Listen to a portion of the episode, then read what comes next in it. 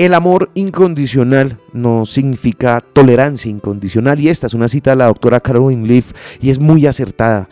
Creo que muchos de nosotros hemos confundido la tolerancia incondicional con el amor incondicional.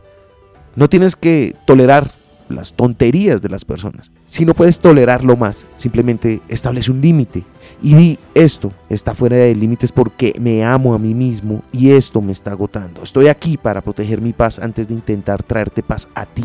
Tenemos que aprender a ponernos a nosotros mismos en primer lugar porque solo entonces podemos tener relaciones saludables. Pero si falta el amor propio, habrá una falta tremenda de límites y siempre sentirás que estás perdiendo. Lo aprendí en la vida. Está en los libros sobre Lewis Acuña y tengo más mensajes para ti. Te espero en arroba libro al aire en Instagram.